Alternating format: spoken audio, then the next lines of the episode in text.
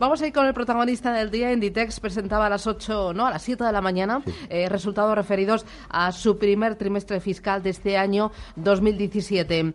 Eh, resultado de explotación, 834 millones de euros. Supone un incremento del 18%. Resultado neto, 654 millones. Crece un 18%. Prosigue con su expansión eh, global de, de su modelo, integrado en tiendas y también en ventas online. Y esas ventas crecen un 14% supera los 5.569 millones de euros. Vamos a analizar los resultados. Lo hacemos con Belén San José, que es analista de Bankinter. Belén, ¿qué tal? Muy buenos días. Hola, muy buenos días, Susana. ¿Qué te gustan? ¿Qué destacas de las cuentas que ha presentado hoy el gigante de Amancio Ortega? Bueno, pues eh, obviamente destacable, destacable el crecimiento de doble dígito en ventas, eh, mantener e incluso superar eh, con el mismo periodo del año anterior, la verdad es que bueno, pues es algo a tener muy en cuenta. Obviamente esto al final cae en toda la cuenta de resultados y las cuentas son innegables, son buenas y, los números nos gustan. ¿Qué más te gusta de, las cuentas, de los resultados que ha presentado? Bueno, pues obviamente eh, en este sentido me gusta bastante los gastos operativos. Ha habido, sí que es verdad que ha habido un control bastante estricto en cuanto a incremento de ventas e incremento de gastos operativos, lo que luego eh, repercute los márgenes. Eh, Márgenes brutos, la verdad es que también nos gustan, es otro factor que nos gusta bastante. los márgenes brutos en el mismo periodo del año anterior fueron de 58.1, en este año son 58.2, es decir, hay un incremento de, márgenes que, que, bueno, pues la verdad es que al final lo que te dice es que hay una eficiencia importante. Sí que es verdad que nosotros pensábamos que, o pensamos que a final de 2017 tal vez Sí, Hablamos con Belén San José, Belén San José, analista de Bankinter, para analizar las cuentas de, la compañía. Eh, pues nos ha demostrado que no. Hay que ver cómo se ha producido. Eh, ahí hay un efecto de divisa que todavía no tenemos información y a las nueve en el conference call que ofrece la compañía esperamos que nos ofrezcan, pero la verdad es que es reseñable también, por supuesto. Eh, ¿Qué, qué, esperáis en esa conferencia con analistas? ¿Qué, qué más esperáis que os cuente la compañía?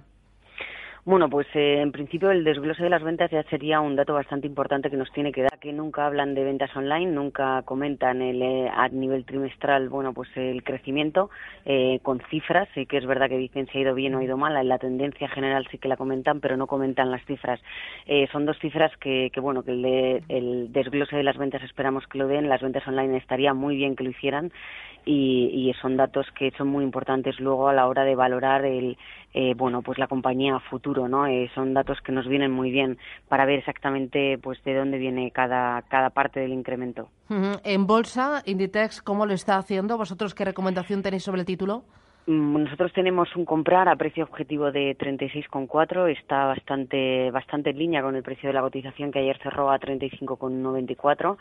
En principio creemos que es un valor que hay que tener en cartera, es un valor de nuestros preferidos, de hecho, en las carteras de, acciones y sí que es verdad que, bueno pues es una compañía que muestra una calidad eh, bastante bastante elevada respecto a lo que podemos ver en otras compañías, con una generación de caja, con una deuda inexistente prácticamente, y es una compañía que todavía tiene, eh, bueno, pues mucho recorrido, en, sobre todo en ventas online y en mercados tan importantes como China y, Estados Unidos.